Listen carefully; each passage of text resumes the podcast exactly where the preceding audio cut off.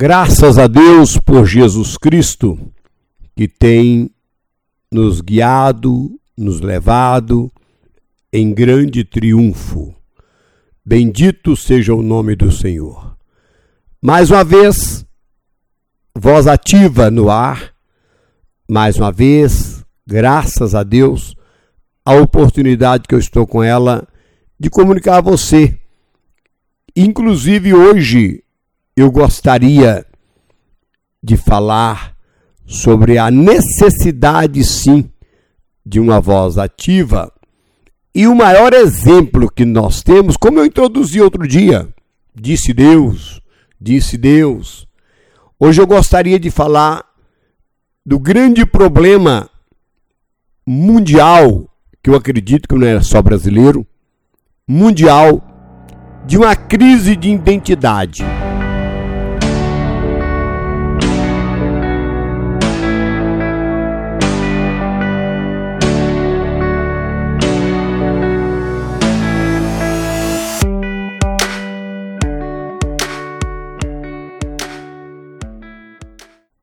Tendo a crise de identidade, não tem voz ativa. Eu gostaria de começar lembrando lá de Êxodo, e o Senhor respondendo a Moisés, e quando eu chegar lá diante de Faraó, e eles me perguntarem, afinal de contas, quem te mandou, como que vai ser, e ele se identifica para Moisés, para ele falar para o pessoal, por que não dizer para Faraó: Eu sou o que sou. Eu sou o que sou que te enviou. Amém. Ele ficou com certeza pasmo com a declaração firme e segura do Deus de Israel que ele ia representar. Pois bem, meu amigo, minha amiga que está me ouvindo, o Senhor ao longo da história, ele sempre fez de tudo para mim e você termos uma identidade firme, segura e termos voz ativa no nosso dia a dia, em nossa casa, pessoalmente, nossa família, na comunidade, onde nós estivermos. E Jesus, ao manifestar-se na terra, e o Verbo se fez carne e habitou entre nós. Então, ele chega e começa a entrar em contradição com um povo indeciso, com um povo sem identidade. E aí chega Jesus assustando, dizendo: o mesmo que o pai dissera naquela época, eu sou. Isso para eles era o fim. Então, ele disse, assustando todo mundo: eu sou o caminho, a verdade e a vida. Tudo bem, Deus Pai, Deus Filho, mas e nós? E eu e você? Na necessidade que temos dessa identidade, meu Deus, eu acredito que você tem também pasmado nos últimos tempos com a crise de identidade chega ao ponto de nós vermos o absurdo. O indivíduo ele tem dúvida se ele quer ser homem ou mulher, ou ela se quer ser mulher ou homem. E por aí vai. Enfim, não sabendo nem mesmo é, o que é na vida. É muito complicado conviver com alguém que não tem certeza nem o que é na vida. Mas nessa hora eu gostaria de lhe convidar para nós meditarmos no grande presente, no grande privilégio que Jesus, ao manifestar-se na terra, o que ele nos abençoou, o que ele nos delegou, enfim, vou repetir, o que ele nos presenteou para nós termos uma identidade firme e segura com relação tanto ao mundo espiritual, que logicamente refletiria no material.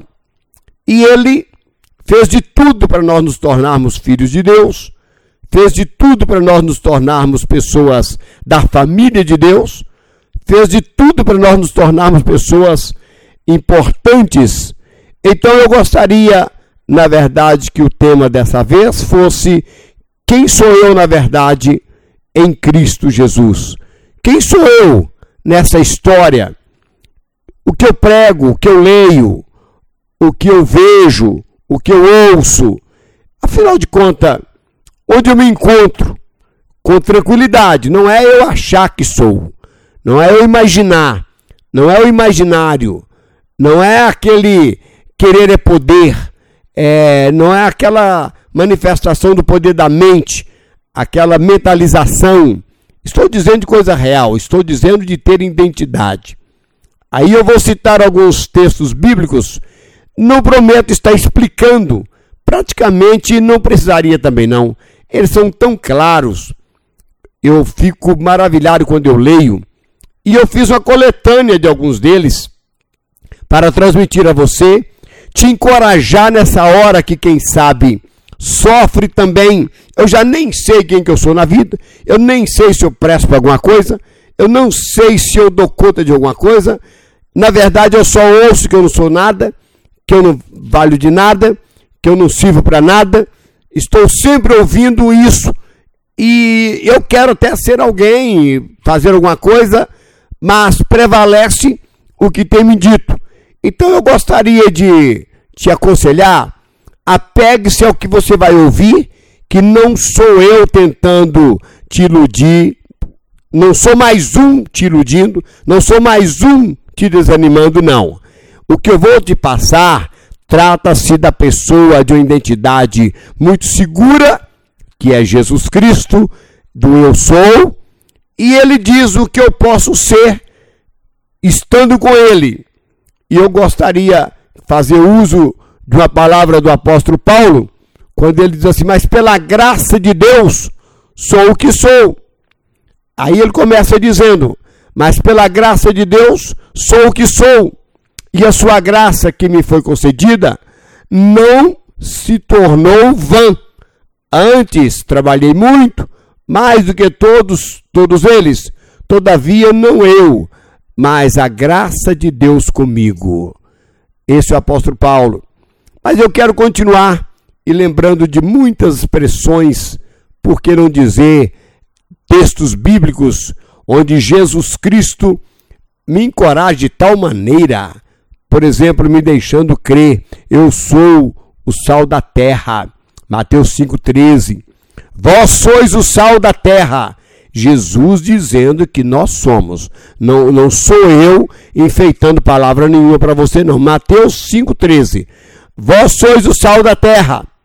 Ora, se o sal vier a ser insípido, como lhe restaurar o sabor? Para nada mais presta, senão para lançado fora, ser pisado pelos homens. Mas me interessa nessa noite, nesse dia, nessa hora que você está me ouvindo, apenas essa expressão, dita por Jesus: Vós sois o sal da terra. Quero te lembrar que quando Jesus falou isso, o sal, nessa época, tinha uma importância, se ele é importante hoje, tinha uma importância tamanha nessa época. Era ele que faria a preservação de, dos alimentos e tantas outras coisas que o sal serviria na época. Era de grande importância, era ele dando um tempero único, era ele resolvendo muita coisa. E o Senhor me diz que eu sou o sal da terra e você é o sal da terra. Olha mais, versículo 14: Eu sou a luz do mundo. Quem te falou isso? Jesus Cristo falou para mim, falou para você. Vós sois a luz do mundo. Não se pode esconder a cidade edificada de, é, sobre o monte. Não tem jeito de esconder. Você é a luz do mundo. Ah, é só Jesus. Ele disse que nós somos ele diz que nós somos. Então, vamos crer. Para de acreditar apenas na ameaça do adversário. Acredite na promessa de Deus. Acredite nas palavras de Jesus a seu respeito, a meu respeito. Vós sois luz do mundo.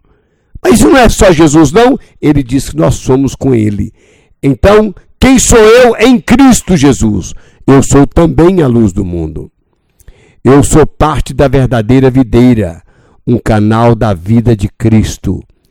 Lá em João 15, ele deixa bem claro dessa introdução, ele deixa bem claro dessa ramificação minha e sua, dos galhos ligado ao tronco, e deixa bem claro dos frutos que nós podemos produzir ligado a essa videira verdadeira. E ele vai colocando, ele deixa para nós algo muito grande, né? Eu sou a videira verdadeira e meu pai é o agricultor. Eu sou a videira, vós os ramos.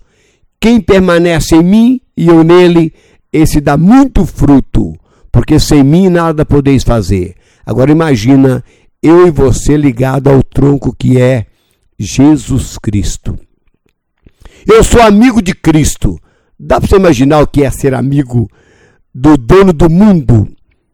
Você deve ser muito feliz, sentir-se até honrado em ser amigo de determinadas personalidades na Terra, e é bom, ajuda muito, ajuda muito. Mas nossos amigos terrenos são passíveis de morte a qualquer hora. Lá em João 15, 15, já não vos chamo servos, porque o servo não sabe o que faz o seu senhor. Mas tenho-vos chamado amigos, porque tudo quanto ouvi de meu Pai vos tenho dado a conhecer. Ser amigo de Jesus Cristo. Abraão era muito feliz, amigo de Deus. E Jesus nos chama de amigos. É maravilhoso.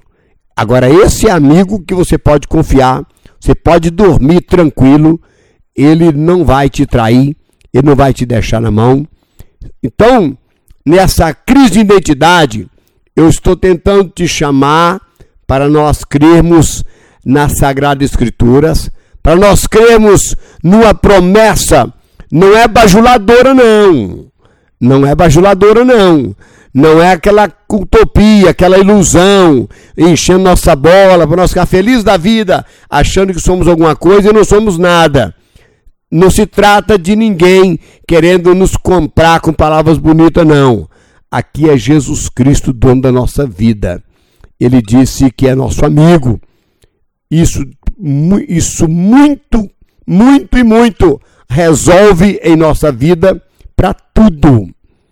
Eu fui escolhido e nomeado por Cristo para dar seus frutos. Ouça de novo o que eu falei. Eu fui escolhido e nomeado por Cristo para andar com Ele, para trabalhar com Ele. Dá para você imaginar ser escolhido por Jesus Cristo? Eu fico olhando a festa que os atletas ficam quando convocados para a seleção brasileira. E não sou contra a alegria deles, não. E outros mais, convocados para determinadas áreas, escolhidos para determinados palcos, para determinadas plateias, posições de empresas, por que não dizer um cargo político escolhido para o secretário, para o ministro, secretário de não sei de quem? É muito bom, lógico, isso é maravilhoso. Agora, lá em João 15, 16 está escrito assim: Não fostes vós que me escolhestes a mim, pelo contrário, eu vos escolhi a vós outros e vos designei para que vás e deis fruto e o vosso fruto permaneça, a fim de que tudo quanto perdido ao Pai, em meu nome eu vos conceda. Se eu ser escolhido, nomeado por Jesus Cristo para fazer parte da sua equipe, para andar com Ele, para trabalhar com Ele, para estar com Ele. Se você ainda não se sente assim, há um convite nessa hora. Se você tem se orgulhado desse chamado, como eu me orgulho muito do Senhor me chamando, e eu, inclusive, na minha ignorância, ano de 1984, e o Senhor me chamando para ser um pastor, me chamando para ser um obreiro, me chamando para um tempo integral, para um tempo dedicado a Ele E eu achando que eu poderia ter um projeto melhor do que esse. Resisti uns mais de dois anos. Mas um dia o Espírito de Deus me cercou de tal maneira, graças a Deus eu entendi. Você é um desses como eu, que entendeu um chamado? Olha, meu amigo, minha amiga, não vamos jogar isso fora por nada. Não vamos perder isso por nada. Vamos fazer o que nos chamou para fazer.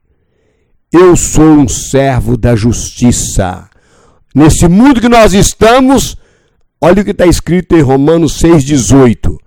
E, uma vez libertados do pecado, fostes feitos servos da justiça. Você consegue recordar o seu, o seu passado de injustiça, de iniquidade, de perdição? Você consegue listar as mazelas da vida? Você consegue listar a qualidade de vida que você tinha, inclusive a falta de identidade? Você consegue voltar atrás e, e lembrar dos títulos que você recebia por causa dos botecos, por causa da, das zonas boêmicas, por causa do mundo perdido? Você consegue rememorizar, na verdade, os nomes que você tinha, se é que você tinha nome? Não, né? Talvez você nem queira, e é bom mesmo. Mas vamos por aqui. E uma vez libertos do pecado, fostes feitos servos da justiça. Eu sou um servo da justiça. Não é aquele concurso público, não é aquela questão apenas de agora é, eu não vou ser mandado embora, eu não preciso nem trabalhar, não. Esse servo da justiça aqui tem que trabalhar, viu? E, mas com prazer. E aqui é seguro. Isso aqui tem resultado terreno e eterno, na glória. Mais uma coisa aqui para nós pensarmos juntos. Vamos parar de falta de identidade, vamos parar dessa incredulidade, vamos parar de crer em palavras malignas que só nos arrasta para baixo, vamos parar de crer em fracasso que nos ministra dia e noite, vamos ficar com a palavra vamos ficar com as promessas. Eu sou um servo de Deus.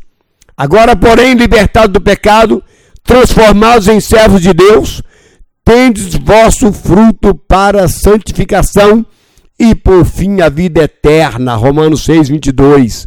Que maravilha! Eu sou um servo de Deus, transformado em servo de Deus. Eu tenho o privilégio de produzir fruto para a santificação, e no resumo é que não, e por fim a vida eterna. Que coisa maravilhosa. Eu gosto de pensar nisso, e às vezes pensando nisso e clamando a Deus, Senhor, que nunca mais eu volte atrás. Você que me ouve nessa hora, eu disse agora mesmo, vou repetir. Você se acha nessa escolha nessa posição que não sou eu, mas eu estou só relatando para você onde o Senhor nos coloca por causa do Evangelho, onde o Senhor nos coloca mediante a fé nele e da nossa crença no teu nome e na nossa aceitação dele como nosso Senhor e único da nossa vida. Você já pertence a essa linha de pensamento que não é filosofia nenhuma, não, não é nenhum é, movimento filosófico apenas, não. Você consegue crer, você já absorve isso. Então não perca, não, por favor. Não perca, não. Agora eu gostaria de colocar para você algo que parece que vai nos deixando, ao invés de cada vez para baixo, que são as expressões mundanas para nós, com o Senhor é diferente. Ouça bem agora. Eu sou um filho de Deus. Deus é meu Pai espiritual. Pois todos que são guiados pelo Espírito de Deus são filhos de Deus.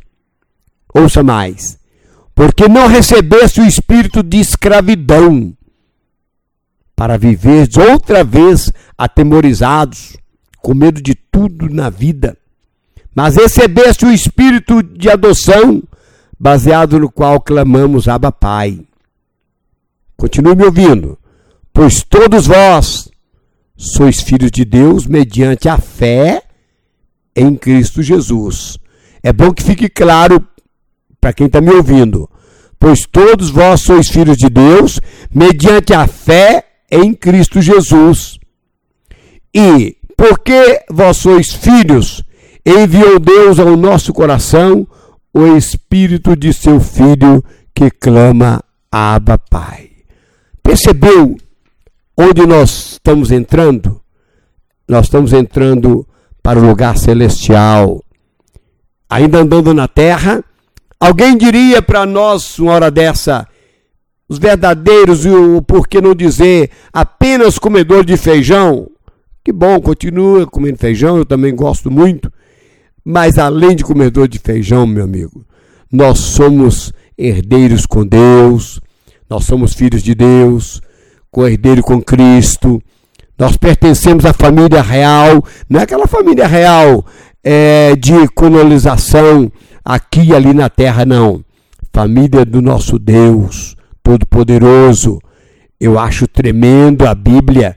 Eu creio na palavra e vou continuar crendo. Estou te chamando nessa hora. Vamos sair dessa crise de identidade. Vamos sair. Talvez você diria, pastor, mas tudo bem, eu vou crer no que está aí. Mas a realidade minha do dia a dia, no que eu estou fazendo, que estou vivendo, e que estou enfrentando uma situação muito complicada, até mesmo de ser o verdadeiro pai, o marido, a esposa, assumiram identidade profissional, intelectual, uma identidade ministerial, uma identidade de, da, é, vamos dizer assim, da liderança na minha casa. Eu me sinto perdido, não sei nem se eu tenho autoridade mais para ser alguém na minha casa. Eu quero te afirmar que o que eu estou lendo, palavra a palavra, que Jesus afirma que nós somos, ela nos dará condições se perdemos, reassumir essa posição, reassumir essa liderança. Acabei de ler agora mesmo, agora libertados do pecado, somos feitos servos da justiça. Você voltará a ter autoridade, você voltará a ter consciência tranquila e autoridade, porque você será santo. Santidade produz autoridade. Então, as palavras ditas para mim e para você nessa hora, ela nos encoraja exatamente a reassumir o que na verdade Deus nos chamou para ser. Ouça bem, continuando aqui para reforçar o que, que o que estamos falando e você está me ouvindo é verdadeiro, é digno de toda confiança. Ouça bem, está lá em Romanos 8,17 assim: Ora, se somos filhos, somos também herdeiros. Herdeiros de Deus e co-herdeiros com Cristo. Se com ele sofremos, também com ele seremos glorificados. Eu sou um co-herdeiro com Cristo. Sabe o que é isso? Ter direito igual de filho, partilhando sua graça, partilhando o que ele crê, partilhando do reino, você conseguiria imaginar uma proposta maior do que essa? Você conseguiria imaginar uma posição melhor e maior, ou maior e melhor do que essa? Com verdade, promessa e a possibilidade de cumprir. Não temos, não. Promessa como essa, só o Senhor pode nos fazer. E só Ele pode cumprir uma promessa dessa. Eu sou um templo, uma habitação de Deus o Espírito e a vida de Deus moram em mim. Olha que maravilha! Antes eram os demônios que moravam em nós. A idolatria, a feitiçaria, toda malignidade, toda mentira, toda corrupção. Mas uma vez libertado do pecado, como está escrito em 1 Coríntios 3, 16 e 1 Coríntios 6, 19, não sabeis que sois santuário de Deus e que o Espírito de Deus habita em vós? O quê? Morada de Deus na terra? Sim, morada de Deus na terra. Acaso não sabeis que o vosso corpo é santuário do Espírito Santo, que está em vós, o qual tendes da parte de Deus, e que não sois de vós mesmos? Você crê no que está ouvindo? Você crê no que estão ouvindo? Se tiver dúvida do que eu estou falando, confere aí. Primeira carta aos Coríntios, capítulo 3, versículo 16. Primeira carta aos Coríntios, capítulo 6, versículo 19. Confira aí. Eu estou unido ao Senhor e sou um só espírito com Ele. Ah, mas aí é muito, para mim não é não. 1 Coríntios 6, 17, está escrito: Eu estou unido ao Senhor e sou um só espírito com Ele. O texto diz assim: Mas aquele que se une ao Senhor é um espírito com Ele. Eu creio que me faltaria palavras para explicar isso. Eu quero ter condições de crer e te chamar para crer também. Eu acredito que tentar fazer um, um hermenêutico, um exegese disso aqui, e detalhe por detalhe, eu creio que eu me perderia é, de primeira. Mas se eu e você crermos que é assim, é assim, meu amigo, porque está escrito. Se você não entender mais nada, se eu não entender mais nada do que eu estou lendo, se eu crer, eu acredito que assim será a minha vida. Agora, eu vou repetir algo aqui. Mas aquele que se une ao Senhor é um espírito com ele. Você já formou um espírito com macumbeiro, com feiticeiro. Você já incorporou também, você já foi endemoniado também, quem sabe.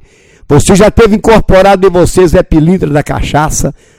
Você já teve incorporado em você o espírito de pomba gira com as prostituições, com os adultérios, com toda a perversão sexual. Já teve incorporado em você o espírito de morte. Já teve incorporado em você todo o espírito de enfermidade de preto velho. Já teve, você já formou um espírito com tanta bagunça dessa terra. Você já formou um espírito com um espírito de prostituição, de toda perdição. Mas agora libertado do pecado, eu leio isso aqui, como eu vou crer na Bíblia e você também crê, mas aquele que se une ao Senhor é um espírito com ele. Mas alguém com, com o passado que eu tive, você diria, eu também diria a mesma coisa? Eu vou crer nisso. O mundo fica doido uma hora dessa. O mundo fica louco uma hora dessa. É muita gente que eu dou a eles razão de não acreditar eu também não acreditava, não, até que um dia eu experimentei essa fé em Cristo Jesus. Aquele que não é guiado pelo Espírito de Deus não consegue perceber isso nunca. É muito para nós. Sabe aquela expressão assim? É bom demais para ser verdade. Eu quero te afirmar com toda tranquilidade: é muito bom e é verdade. Você pode crer. É muito bom e é verdade. Vamos continuar. Eu sou um membro do corpo de Cristo. Que maravilha, hein?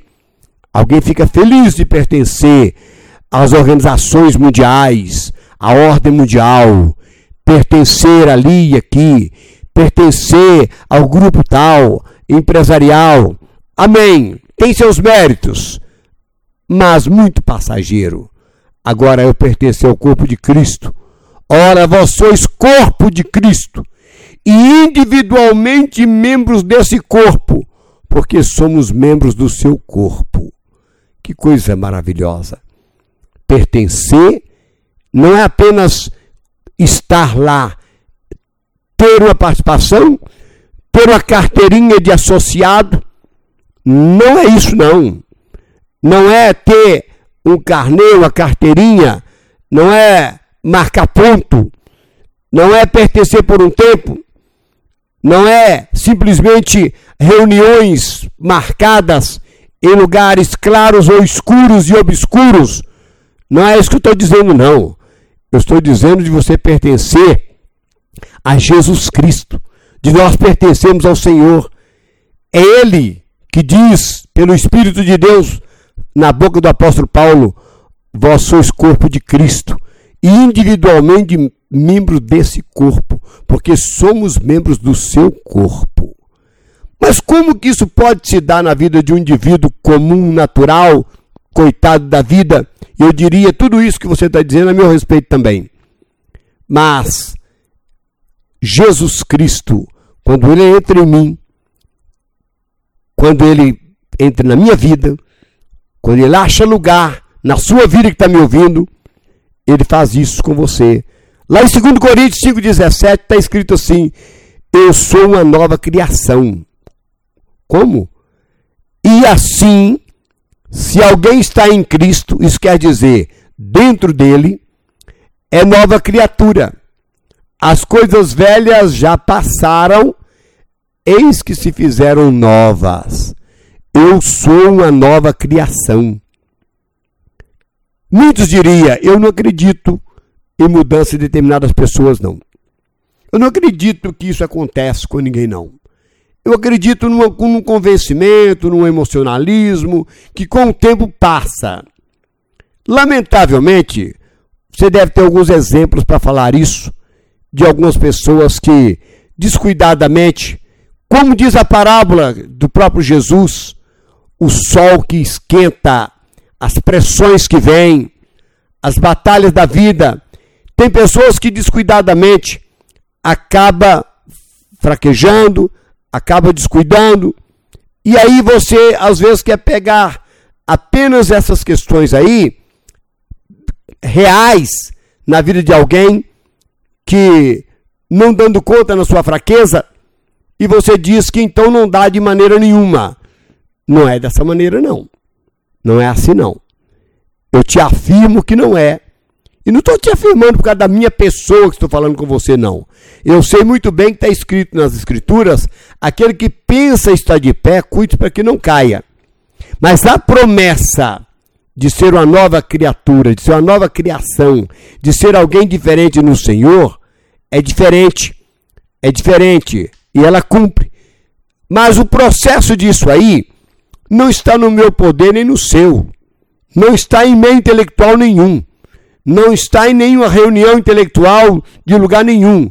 Não está nas mãos de organizações educacionais do mundo de maneira nenhuma. Não está na mão de nenhuma organização municipal, estadual, nacional, mundial, de formar alguém assim, não. Estou falando de obra de graça do Espírito de Deus como está escrito em 2 Coríntios 5, 18 e 19. Eu fui reconciliado com Deus e sou o ministro de reconciliação. O que, que eu falei? Eu fui reconciliado com Deus e sou o ministro da reconciliação. Alguém diria assim, gente, mas ele foi colega meu, ela foi companheira minha só de bagunça. E agora vem com essa conversa diferente. E vem com essa conversa celestial. Nós vivíamos no inferno, concordo com você. Não estou dizendo que o inferno é na terra, não. É, a coisa é bem pior, tá? Mas estou dizendo da qualidade de vida. Aí você diria, agora vem pagar moral para mim, vem dizer que eu tenho que mudar. E nós éramos companheiros. Era, éramos companheiros dessa perdição aí. Mas agora a nova vida em Cristo. Eu fui reconciliado com Deus e sou ministro da, de reconciliação. Eu posso te chamar para isso. Eu sou ministro da parte de Deus para te falar nessa hora. Larga essa vida. Falar nessa hora. Passa para o lado de cá. Não estou dizendo para você ser membro da igreja que é adoração para todas as nações, onde eu sou pastor, graças a Deus há muitos anos, onde minha família foi formada, onde minha família está ali. Não estou dizendo de uma placa denominacional, não, muito embora eu honro grandemente essa denominação a qual sirvo o Senhor, mas eu estou te chamando para ter uma reconciliação com Deus.